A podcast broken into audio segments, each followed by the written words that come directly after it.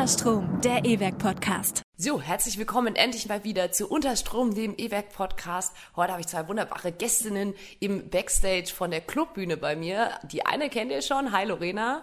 Hallo, schön, dass ich wieder dabei sein kann. Und du hast mir noch eine Gästin mitgebracht aus deinem Arbeitsbereich quasi. Stell dich doch mal vor. Ich bin die Anna, ich mache meine Ausbildung zur Veranstaltungskauffrau im Programmteam. Jetzt ist es ja so gewesen, das erste große Ding ist passiert, das Unter einem Dach Festival war im Haus. Und war das für dich das erste große Ding in deiner Ausbildung so? Weil, äh, ich meine, seit wann machst du das? Die Ausbildung mache ich jetzt seit Anfang September und in der Ausbildung selber war es eigentlich das erste große Festival, ja. Also vor allem das erste unter einem Dach. Ich habe davor noch FSJ hier gemacht, deshalb bin ich schon etwas länger da, ähm, aber für die Ausbildung war da unter einem Dach das erste. Ja gut, und ich meine, beim FSJ, ich weiß jetzt nicht, wie viel so war die das letzte Jahr mit Covid irgendwie. Hm. Semi viel. Also ich habe zwei FSJs gemacht, eben aus dem Grund. Ach, du hast zwei hintereinander gemacht, das ist ja krass. Eben, weil ich halt zusammengerechnet ungefähr ein Jahr hatte. Also ich war im ersten FSJ, glaube ich, drei Monate daheim gehockt und im zweiten dann irgendwie sehr spärlich und zusammengerechnet habe ich ein Jahr Action gehabt quasi. Und das, das ging auch, dass man einfach zwei hintereinander nochmal macht. Also. Ja, hab, wusste ich auch nicht. Ähm, generell kann man zwei machen, aber nicht im selben Betrieb.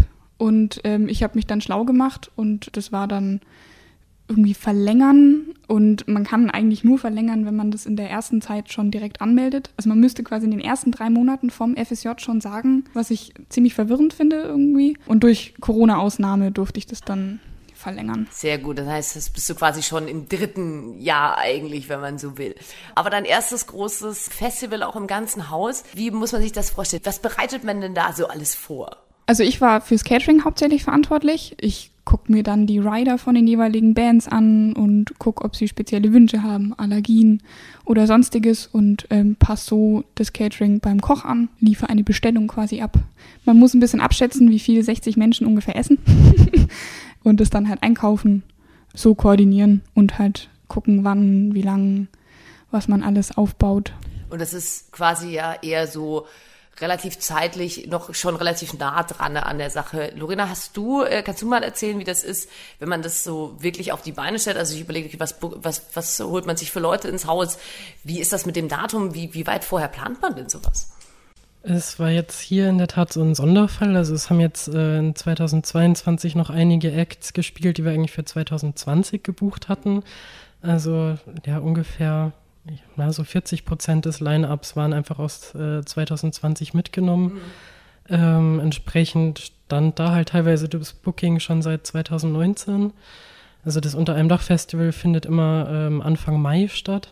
Und wir fangen dann mit dem Booking, der Planung und so weiter ähm, immer ums Reeperbahn Festival herum, ja, so Mitte, Ende September. Da schauen wir uns halt ganz viele neue, frische, junge Bands an. Äh, sind ja auch, bei uns liegt der Fokus beim Unter einem Dach Festival ja auf deutschen Newcomern mhm. und eben auch immer noch einen etablierten Headliner, der dann dazukommt. So von September bis Mai ist die Booking-Planungsphase. Und dann halt so in den Wochen davor nimmt das halt dann so stetig zu, quasi, dass es halt alles konkreter wird, man halt intern Absprachen trifft, der Zeitplan dann halt auch an die Bands rausgeschickt wird. Wir erstellen dann halt Infosheets mit allen Infos, die relevant für die Bands sind. Und du hattest ja gesagt, es war für dich dein erstes unter einem Dach. Wie war das so backstage bei so einem so einer Sache dabei zu sein, wo das ganze Haus nur quasi eine Veranstaltung ist? Ziemlich interessant, weil halt alles wesentlich viel größer, also wie vorhin schon gemeint, das sind 60 KünstlerInnen gewesen. Ähm, generell mache ich sowas für 10, 15, sage ich mal. Es ist schon sehr interessant. Genau, also halt auch, wie sich die Menschen da halt ganz anders verhalten. Also stellen sich mir natürlich nicht mit den Musikernamen vor und dann ähm, so zwei, drei Künstler habe ich auch gehört privat und ähm, dann ist interessant, wie so die bürgerlichen Namen irgendwie sind oder wie sie sich halt auch einfach komplett anders verhalten. Aber es ist sehr alles irgendwie mal zehn, würde ich sagen. Also nicht, vielleicht nicht mal zehn, aber es ist halt ähm, auch ein wesentlich größerer Aufwand, weil so ein normales Buffet stellen wir ja nicht für eine, selbst für eine größere Band, ist sehr, sehr selten. Durftest du dann entscheiden, was es zu essen gibt? Ja, also es gibt halt Vorgaben vom Koch, was er so anbietet und dann halt mit Rücksprache von Lorena halt vegane Variante, vegetarische und Fleischvariante, das für jeden und alles, was dabei ist. Wobei das dieses Jahr in der Tat auch noch überschaubar war mit den 60 äh, Personen ja. im Backstage. Äh, in 2019 waren es 120 Personen, die wir da äh, bekatert haben. Somit, äh, ja, eben Mayberg, mehr oder minder halt Yuse Yu auch alleine, obwohl er Headliner war, waren die halt äh, insgesamt mit vier Personen unterwegs. Sonst ist die Travel Party bei so einem größeren Act ja dann eigentlich auch entsprechend groß, dass die dann halt eher mal mit 15, 20 Leuten irgendwie anrücken. Und halt auch Umme Block nur zu zweit auf der Bühne. Dino Paris kam irgendwie ganz alleine. Also es waren halt ganz viele sehr, sehr kleine Acts in Bezug auf die Personenanzahl. Dadurch blieb es dann recht überschaubar. Aber was auch die Anna gerade so meinte, dass das Schöne halt beim Festival, dass halt alles sehr, ja, sehr locker, sehr persönlich irgendwie ist. Der Umgang mit den Acts ist auch irgendwie so ein bisschen anders, ähm, als das jetzt bei so einem einzelnen Konzert ist. Also so keine Ahnung, wenn jetzt ein Konzert in der Clubbühne stattfindet, dann kommt halt die Band um 15 Uhr rein oder um 14 Uhr oder wenn es ein Nightliner ist, dann halt irgendwann morgens. Und dann, ja, begrüßt man die halt, lehrt mit denen, dann ist halt immer so der gleiche Ablauf halt. bei so einem Festival ist, sind die Bands halt tendenziell länger da, weil es halt auch länger geht. Und nach den eigenen Shows laufen die ja einfach noch herum, schauen sich andere Bands an, äh, sind halt noch länger im Backstage, unterhalten sich halt auch mehr mit einem. Also das ist halt schon echt einfach sehr schön und für viele Bands hier halt auch irgendwie ein ganz cooler Einstieg mhm. quasi ins E-Werk oder auch für uns eine gute Möglichkeit, halt äh, unbekannte Acts irgendwie dem Publikum hier vorzustellen. Ja, wenn man so auf die Geschichte auch zurückblickt, also wir hatten halt äh, zum Beispiel Giant Rooks, Leoniden, von wegen Lisbeth, Joris, einige Acts, die halt jetzt in der Heinrich-Lades-Halle die Halle ausverkaufen oder irgendwie bei der Wörmühle die Wörmühle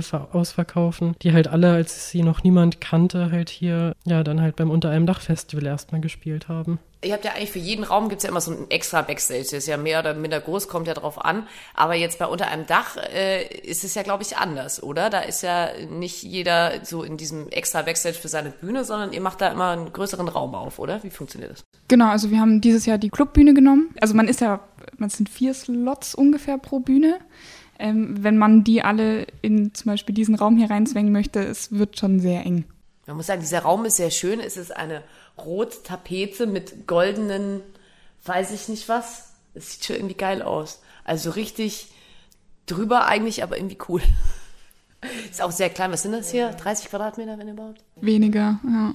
Ich, ich glaube, 20 stehen ähm, in den Venues-Backs. Also ja, der Clubbühnen-Backstage ist recht kuschelig und die Kellerbühnen-Backstage ist genauso kuschelig. In der Tat ist es halt auch so, dass wir jetzt zum Beispiel in der Kellerbühne dann den Backstage als Backline-Lager nutzen. Also da kommen dann die ganzen Cases und Sachen halt von den Bands. Die sie nicht auf der Bühne brauchen. Genau, also es können sich ja nicht alle vor Einlass halt aufbauen auf der Bühne. Mhm. Ähm, das passiert dann halt im Changeover zwischen den Bands und dann wird halt deren Equipment quasi im Kellerbühnen-Backstage gelagert. Und der Raum steht dann einfach voll mit äh, ja, Gitarren, Schlagzeug und so weiter. Und dann gibt es halt in den Gruppenräumen halt noch so eigene Räume für ein paar Bands. Also gerade die, die recht früh kommen und dann halt vielleicht erst als letztes spielen, äh, also einen sehr langen Aufenthalt hier haben, denen stellen wir dann halt noch einen eigenen Raum zur Verfügung. Und dann steht da quasi, stand da hier so Buffet-Essen rum oder wie beschreibt man, wenn man reinkommt? Wenn man reinkommt, war die Kellerbühnenbestuhlung als die äh, Bestuhlung für die Künstler zum Essen. Und dann auf der Erhöhung, auf dem L quasi, war dann das ganze Catering. Also sowohl kaltes als später dann auch das ganze Buffet. Eine kleine Kaffeestation gab's noch und diverse Kühlschränke. Auf der Bühne hatten wir noch zwei äh, Couches, wo sich dann auch ähm, ein paar kurz zum Neppen hingelegt haben. genau, und haben sich halt da irgendwie auf den Tischen verteilt und ihr Essen gegessen. Und was macht man dann direkt so an einem Abend? Also du warst ja jetzt an fürs Catering zuständig, dass das halt irgendwie alles da ist und äh, was noch so? Und eigentlich, dass sich die Künstler wohlfühlen. Also wenn Getränke leer werden, dass ich natürlich rechtzeitig irgendwie nachliefer, wenn Essen leer wird, wenn es dann doch irgendwie sehr spezielle Wünsche gibt, dass ich da halt mich drum kümmere oder das Essen rechtzeitig nachgeliefert ist. Wir haben natürlich mehr als ein so ein Chevy an Kässpätzle für 60 Menschen dass da halt nicht einfach leer ist und wenn ich halt gerade die Minute irgendwie nicht da bin, dass ich dann fünf Menschen nicht bedienen können, wäre natürlich ungünstig. Und Rückfragen, also auch einfach, wie komme ich da jetzt wohin oder wer ist mein Ansprechpartner, wenn gerade irgendwie noch keine Vorstellung äh, möglich war wegen Stress. Einfach die Ansprechpartnerin für Künstler. Und Lorena, bist du ja so rumgewuselt oder also ich meine, okay, eine Person ist dann wahrscheinlich so bei gerade bei so großen Sachen wie jetzt einer für, fürs Essen oder das Backstage Ansprechpartnerperson äh, zuständig, aber man sieht ja auch die E-Werk Mitarbeitenden gerne mal, erkennt man ganz gut an den Telefonen, die die an der am Gürtel hängen, äh, die so ein bisschen rumwuseln. Genau, also das, äh, so ein Festival ist halt echt sehr personalintensiv. Also wir haben halt an jeder Bühne äh, eine Stage Managerin und ähm, im Saal drei äh, TechnikerInnen und halt an allen anderen Bühnen auch noch zwei. Die ganzen Theken sind natürlich auch besetzt und wir haben irgendwie äh, Runner und Stagehands, die rumlaufen. Also ich habe halt, ja, halt die Projektleitung fürs Unter einem Dach Festival halt übernommen und ja, so im Vorfeld halt entsprechend dann irgendwie die ganze Vorproduktion gemacht und sag mal, also ich äh, bin halt dann so die Person, die quasi alle Absprachen kennt und war dann halt zum einen habe ich halt den Garten betreut, einfach die Bühne noch und den Jugendtreff eben als Session. Bin aber halt dann auch viel einfach ähm, rumgelaufen, habe überall irgendwie mit angepackt und geschaut, dass es halt läuft oder irgendwie auch, falls irgendwo Probleme entstanden sind oder es irgendwelche Fragen gab, dann war ich halt da vor Ort am Start und bin halt einfach sehr, sehr, sehr viel durchs Haus gerannt, Trepp rauf, Trepp runter. Genau, was halt ähm, ja dann eben da auch abends halt noch dazu kommt, dadurch, dass wir halt jeden Tag Veranstaltungen haben, ist es halt nicht so, dass wir halt, wenn das Festival vorbei ist, dann alle Feierabend haben und nach Hause gehen. Mhm. Dann äh, wird halt auch noch abgebaut. Also ähm, so eine Festivalschicht ist halt schon recht lang dann auch. Also mhm. wir haben um, äh, was war es, 12.30 glaube ich, mhm. angefangen zu arbeiten und sind ja, um halb drei, glaube ich, nachts hier raus. Also es war meine längste Schicht, die ich je gemacht habe. Bis jetzt. Bis jetzt, ja. Es muss halt dann alles noch verräumt werden, aufgeräumt werden und genau, die ganz, ja. Wenn man da so im Haus, das Haus ist ja nicht gerade klein, du hast gerade gesagt, man muss Trepp auf, Trepp ablaufen. Wie connectet man sich denn da mit den verschiedenen Leuten? Also rennst du quasi und guckst die ganze Zeit oder, oder rufen dich die Leute dann auch an oder wie funktioniert das? Wir haben jetzt dieses Jahr einfach mit unseren Telefonen halt gearbeitet. Also jeder äh, E-Werkler hat halt ein Telefon dann im Gürtel eben hängen mit einer eigenen Nummer und dann kann man sich halt gegenseitig anrufen. Die Securities und die Abendverantwortlichen standen halt auch noch per Funk eben in Kontakt. Also wenn es dann halt wirklich so dringende Fälle gegeben hätte, quasi mit, keine Ahnung, Schlägerei an der Fuchsenwiese oder sowas, dann geht es halt schneller, wenn man einmal durchfunkt. Haben wir aber in der Tat gar nicht genutzt. Also es war ein sehr, sehr angenehmes Festival, sehr angenehmes Publikum.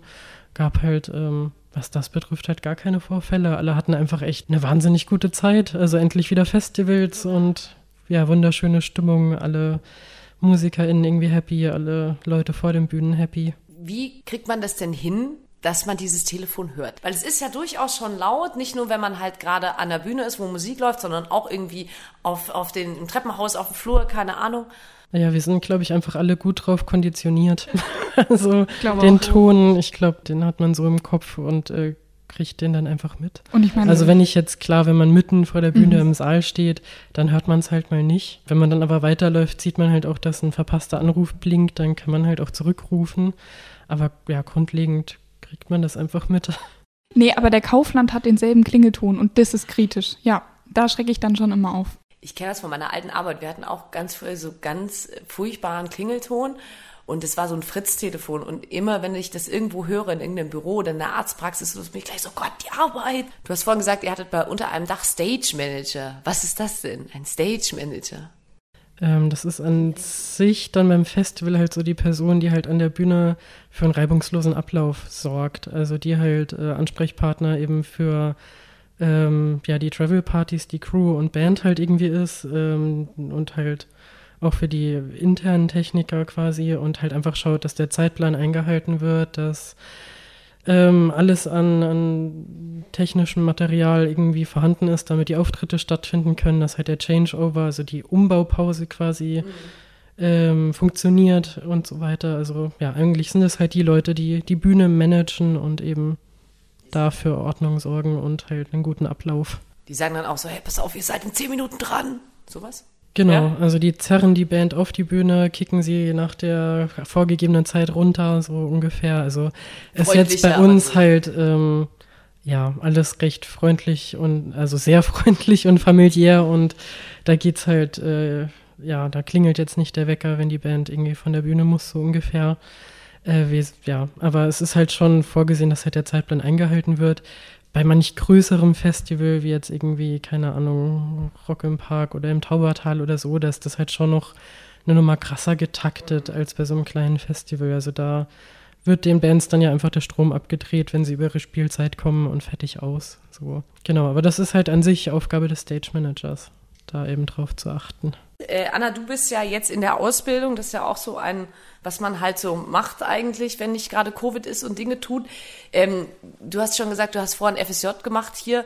Wusstest du von dem FSJ schon, dass du da irgendwie in dem Bereich was machen willst? Oder war das erst währenddessen, dass du gesagt hast, boah, das ist ja eigentlich voll geil? Also prinzipiell wollte ich immer Kunst studieren. Einfach weil es alle machen bei mir in der Familie. und ich wusste aber schon irgendwie, ich würde das einfach machen, weil es machen halt alle. Und dann ähm, hat meine Mutter mich irgendwie halt so in die Richtung gedrückt, dass ich da so ein freiwilliges Jahr machen soll. Und da gab es dann das Kulturelle, was mir bis dahin noch nicht bekannt war. Mein Vater hat dann damals gesagt, da war ich vor 40 Jahren Bier trinken, geh da mal hin. Ja, jetzt bin ich hier und habe dann halt wirklich in dem ersten, also ich habe ein halbes Jahr noch komplett Normalbetrieb mitbekommen mhm. und dann kam Corona und in dem halben Jahr habe ich schon gemerkt, mir taugt es sehr und habe mich dann auf die Ausbildungsstelle beworben. Wie, wie läuft denn so eine, so eine die Ausbildung dann ab oder vielleicht wie es bisher jetzt bei dir gewesen ist? Prinzipiell gibt es immer den Blockunterricht so. Also ich finde es auch einen sehr großen Unterschied zwischen was ich hier lerne und was ich in der Schule lerne. Mhm. Also es gibt natürlich Überschneidungen, sonst würde ich es in der Schule nicht lernen.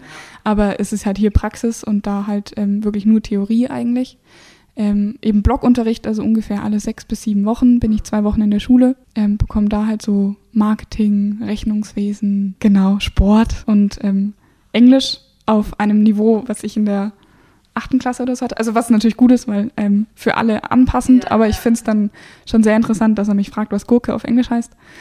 Ähm, hier halt alles, was ich zum Beispiel jetzt im Vergleich zum FSJ, also ich kann natürlich sehr viel nur mit dem FSJ vergleichen, ist halt bei FSJ führt man eher aus, also man kriegt Aufträge und macht die und jetzt kriege ich halt das im Hintergrund wesentlich mehr mit. Also was alles in der Vorproduktion zum Beispiel passiert, habe ich so vage mitbekommen und jetzt halt viel mehr.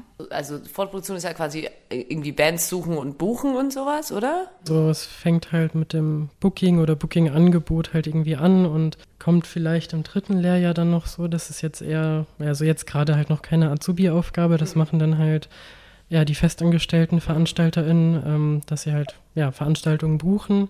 Und sobald halt der Termin steht und halt der Deal verhandelt ist, ähm, eingetütet ist, dann fängt halt so die Vorproduktion an. Und ähm, Genau, da ja, gehört halt quasi alles dazu, dass es eben möglich macht, die Veranstaltung stattfinden zu lassen. Also die ganze Orga vom eben Zeitplan abklären, den Rider bearbeiten, gegebenenfalls halt Sachen irgendwie zumieten, Catering abklären, Hotel buchen. Ähm, also ja, gehört eigentlich alles rund um die Veranstaltung einfach dazu. Thema Schule, hast du irgendwas, wo du sagst, gefällt dir gar nicht? Das ist ganz furchtbar. Würdest du nicht gerne machen? Oder, oder könnte man auch gerne streichen? Also, ähm, ich glaube, das hat auch die ähm, Auszubildende vor mir gesagt, dass sie bei Veranstaltungskauffrau gerne das Kauffrau wegstreichen würde. Einfach so lieber Veranstalter. Genau, also es ist so ähm, logisch, dass ich das dazu mache, aber ähm, ich würde mich eher als Veranstalterin beschreiben als als Kauffrau, auch äh, interessenhalber. Ähm, aber es ist natürlich logisch, dass es zusammengehört. Also wenn man dann eine Veranstaltung kalkulieren muss, ist ah. logisch, dass man eben dann Kauffrauwissen braucht oder ich weiß nicht, ja, es ist halt auch Marketing recht insgesamt. vielfältig. Also in der Berufsschulklasse genau. sind halt Leute, die bei der Messe in Nürnberg arbeiten, die bei irgendwelchen Agenturen arbeiten oder sogar in einem Kino. Ähm, also so Veranstaltungskaufleute sind halt in allen möglichen Bereichen mhm. angestellt. Teilweise halt auch einfach in ganz kleinen Läden, wo es halt jetzt nicht irgendwie eine Buchhaltung und Verwaltung und so weiter gibt, wo dann halt eine Person irgendwie alles macht. Von daher ist es halt schon sinnvoll, dass man alles lernt, aber ähm, in der Berufsschule geht es halt dann schon teilweise sehr tief halt in die Themen Buchhaltung, Controlling und so weiter halt irgendwie rein. Das braucht es dann halt bei uns doch in der Praxis halt nicht. Aber ist schon gut, wenn man das Wissen hat. Dann kann man es danach wieder vergessen und vielleicht irgendwann rauskramen. Weil ich meine, es ist ja, hat ja auch damit zu tun, ob man es praktisch macht oder nicht. Also, ich mir überlege, was ich in der Schule oder in der Uni oder so für Sachen gelernt habe wo ich sage, die habe ich auch einfach wieder vergessen. Oder aus alten Jobs, die ich mal gemacht habe, die habe ich einfach vergessen, weil ich sie nicht mehr mache. Ja, alles, was man anwendet, ist ja wesentlich präsenter als das, was man irgendwann mal gesagt bekommen hat. Wie ist das eigentlich? Darf man sich so Sachen aussuchen, wo man gerne arbeiten würde? Oder kann man auch sagen, hey, die möchte ich mir gerne privat angucken, diese Veranstaltung, diese Bands, da möchte ich gerne frei haben? Ja, schon. Also prinzipiell äh, eigentlich immer möglich. In einer stressigen Zeit sagt man dann vielleicht, ja, dann arbeitest du halt, bis die Show angeht und dann kannst du dir halt dein Bier holen und dann kannst du die Show im Feierabend angucken. Ähm, aber prinzipiell auf jeden Fall. Also man sagt, was man gerne gucken möchte und dann passt man den Dienstplan so an. Was wollt ihr denn dieses Jahr gucken so? Wisst ihr schon? Ähm, vieles. Also das wäre jetzt eine recht lange Liste. Ähm, es ist halt auch in der Tat so, dass äh, über die Jahre hinweg, also ich bin jetzt seit fast zehn Jahren irgendwie im E-Werk, man halt auch so ein paar Bands halt einfach hat, wo klar ist, dass man die immer betreut. Also bei mir sind das jetzt zum Beispiel ähm, von wegen Lisbeth, wenn die Lisbeths irgendwie in Erlangen spielen und im E-Werk oder der, auf der Wörmühle spielen, dann ist halt irgendwie klar, dass ich die betreue. Und so gibt es halt dann über die Jahre hinweg so ein paar Bands, wo halt eigentlich schon im Vorfeld klar ist, wer dann da irgendwie ähm, als Ansprechpartnerin halt irgendwie vor Ort für die Durchführung irgendwie eingeteilt ist. Genau, dann kann man halt auch irgendwie andersrum aber auch sagen, so, wenn man jetzt irgendwie totaler Fan von irgendeiner Band ist, äh, dass man dann halt äh, auch sagen kann, ich will da privat hin, ich will nicht arbeiten oder ich will die nicht kennenlernen. So habe ich in der Tat schon gemacht halt irgendwie, weil ich finde, so als Veranstalterin sollte man sich auch so ein paar ähm, Bands dann irgendwie behalten, von denen man einfach nur Fan sein kann, weil sonst ist es halt irgendwann Musik nur noch Beruf und kein Hobby mehr oder nicht mehr, ja, wenn man halt das immer nur als Arbeit irgendwie äh, macht, dann ver verliert man vielleicht auch so ein bisschen die Leidenschaft. Also es ist schon okay, auch hier und da einfach Fan zu sein. Wir planen in der Tat auch für den, den Herbst einige Festivals noch im Haus. Da freue ich mich definitiv auf 40 Jahre E-Werk. Also da, da, lassen, ja, drei Tage lang werden wir da halt das E-Werk äh, feiern mit diversen Bands, die schon öfters hier gespielt haben, auch große Acts. Ähm, da kommen dann halt zum Beispiel auch T.S. Ullmann und Ellie Neumann, die äh, im Saal spielen werden und noch diverse andere. Da ähm, darf man gespannt drauf sein, wer da noch so kommt. Wir planen halt noch zwei äh, Festivals, ähm, auch für den Herbst. Ja, das eine kann ich, glaube ich, auch schon verraten. Also es wird äh, in Clubbühne und Saal ein, ähm, also mit dem Titel Feuer und Flamme, ein Punkrock- und Zeckenrap-Festival. Also ja, das wird auch sehr, sehr schön. Ich bin halt einfach echt großer Festival-Fan. Also da, ja, da bietet sich das E-Werk ja auch einfach für an. Hast du dir schon eins überlegt, wo du sagst, da möchtest du privat auf jeden Fall hin? Ich hatte vor, privat hinzugehen und dann hat es aber dienstplantechnisch nicht funktioniert. Gold Roger jetzt äh, nächste Woche. Was ich jetzt aber auch nicht schlimm finde, dass ich arbeite. Also so Hip-Hopper wenn man eine Ausbildung macht, also ich kenne das, mein Bruder ist Bäcker und meine Schwester ist Hotelfachfrau. Also die mussten immer eine Abschlussprüfung machen. Also mein Bruder musste irgendwie was backen und meine Schwester musste irgendwie, ich glaube, die musste auch Zimmer herrichten oder was man im Hotel so, keine Ahnung, hier bitte Klischee einfügen. Was macht man denn in dem Veranstaltungsbereich? Also macht man da ein praktisches Projekt oder wie sieht das aus? Ähm, also ich habe die Abschlussprüfung ja schon hinter mir und es ist halt in der Tat so, dass man eine Präsentation halt zu einem Thema halten muss oder eine Präsentation, man kriegt halt ein Thema vorgegeben äh, und muss dazu halt seinen Projektentwurf sozusagen vorstellen, dann halt noch Rücksprachen von ähm, einem Lehrer, den man sich auch aussuchen kann, halt irgendwie stellen und halt noch zwei äh, ja, Leute aus der Veranstaltungsbranche sind dann halt mit in dieser Jury. Also das gibt es zum einen und zum anderen halt schriftliche Abschlussprüfungen, zum einen halt zu den Schulfächern, zum anderen dann halt auch noch einen offenen Teil, wo dann halt die Aufgabenstellung irgendeine Veranstaltung halt irgendwie ist, wo man dann halt diverse Fragen zu beantworten muss, beziehungsweise sich halt auch dann überlegen, wie man das veranstalten würde. Und da hatte ich halt äh, total Glück ähm, bei meiner Prüfung. Ich äh, habe halt in der Ausbildung irgendwie das Newcomer Festival hier im E-Werk übernommen. Mhm. Und äh, die Aufgabenstellung im offenen Teil in der Abschlussprüfung war halt planen, also mehr oder minder planen sie einen Newcomer-Contest. Und das war halt einfach meine Abschlussprüfung. Also das habe ich halt davor schon zwei Jahre lang in der Praxis gemacht und habe dann halt alles runtergeschrieben, was äh, wir da halt so gemacht haben. Und damit war dann die Prüfung sehr einfach, sehr gut bestanden. Der eine Teil, wo du am Anfang erwähnt hast, ist so einfach nur theoretisch, oder wie? Also da kann man sich halt, wie gesagt, auch ein Thema aussuchen und dann, ja, gibt es da halt quasi, ich glaube, drei Fragen waren das irgendwie, die man sogar in meinem, also bei meinem Lehrer halt auch selbst irgendwie äh, sich also stellen konnte und sich dann Antworten dazu überlegen konnte. Es klingt jetzt irgendwie so ein bisschen absurd, dass man halt einfach so ein bisschen darstellt, dass man halt weiß, wie man eine Veranstaltung organisiert, plant und das nötige Wissen dazu irgendwie hat. Ja gut, ist bei dir jetzt ja noch nicht so Thema, das kommt wahrscheinlich erst zum letzten Ausbildungsjahr. Ja, also gerade habe ich keine sonderlich sehr spezifischen Fächer auf Veranstaltungen bezogen. Also ich bin gerade noch sehr im Theorie- und Grundlagenteil. Ihr seid ja nicht nur im E-Werk, sondern ihr habt jetzt auch eine, eine Reihe, da geht ihr raus in die Welt, in den Skulpturengarten, Skulpturenpark, wie heißt es offiziell? Heinrich Kirchers, Kirchner Skulpturengarten. Genau, wir machen eine ähm, Lesereihe Lauschen also ähm, eine Open-Air-Veranstaltung mit AutorInnen, ähm, wo ab und zu noch ein musikalischer Gast diese ganze ähm, Veranstaltung begleitet. Ähm, dreimal jetzt im Sommer, also am 28.05., also diesen Samstag, am 2.07. und am 5.08. Drei Veranstaltungen, wo wir ähm, ein kleines Zeltchen haben, wo dann die AutorInnen sich unterhalten, kleine Leseproben vorlesen und dann eine Diskussion entsteht. Und warum genau der Skulpturengarten?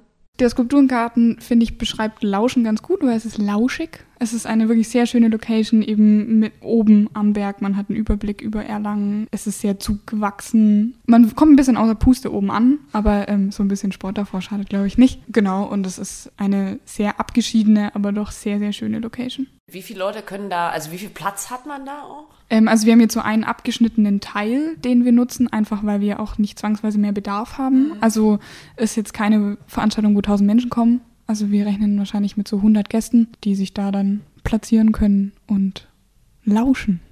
Und jetzt kommt der Werbeblock. Wer, wer kommt da alles? Wem kann man da so alles lauschen? Ähm, bei der ersten Veranstaltung jetzt Ann-Christine Tlusti.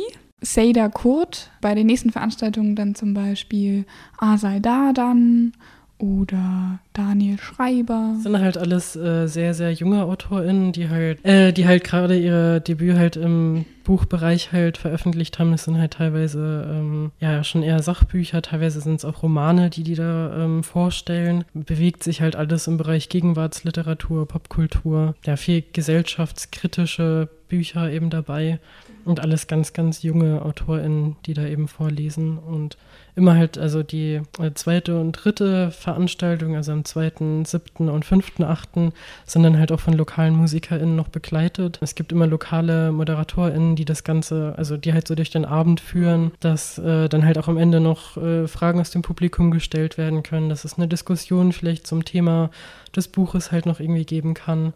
Und dieses Jahr ist es halt auch in der Tat so, dass die Leute ähm, sich selbst Picknick, Picknickdecken, Getränke, Essen und so weiter mitbringen können. Also, also wir, wir bauen da kein, keine Gastro hin. Man muss sich quasi oder kann sich, darf sich was selbst mitbringen und dann halt einfach da auf die Wiese setzen und eben lauschen. Ganz ungezwungen in der grünen Idylle des Skulpturengartens. Jetzt habe ich gerade richtig Bock. Das Wetter ist heute zwar nicht so gut, aber ich stelle mir das so vor, so einen ganz entspannten Sommerabend, so ein bisschen Glühwürmchen und Mücken, die nerven und weiß ich nicht. Ah, genau, was ist denn, äh, wenn es äh, gesetzt im Fall doch vielleicht schlecht Wetter wird?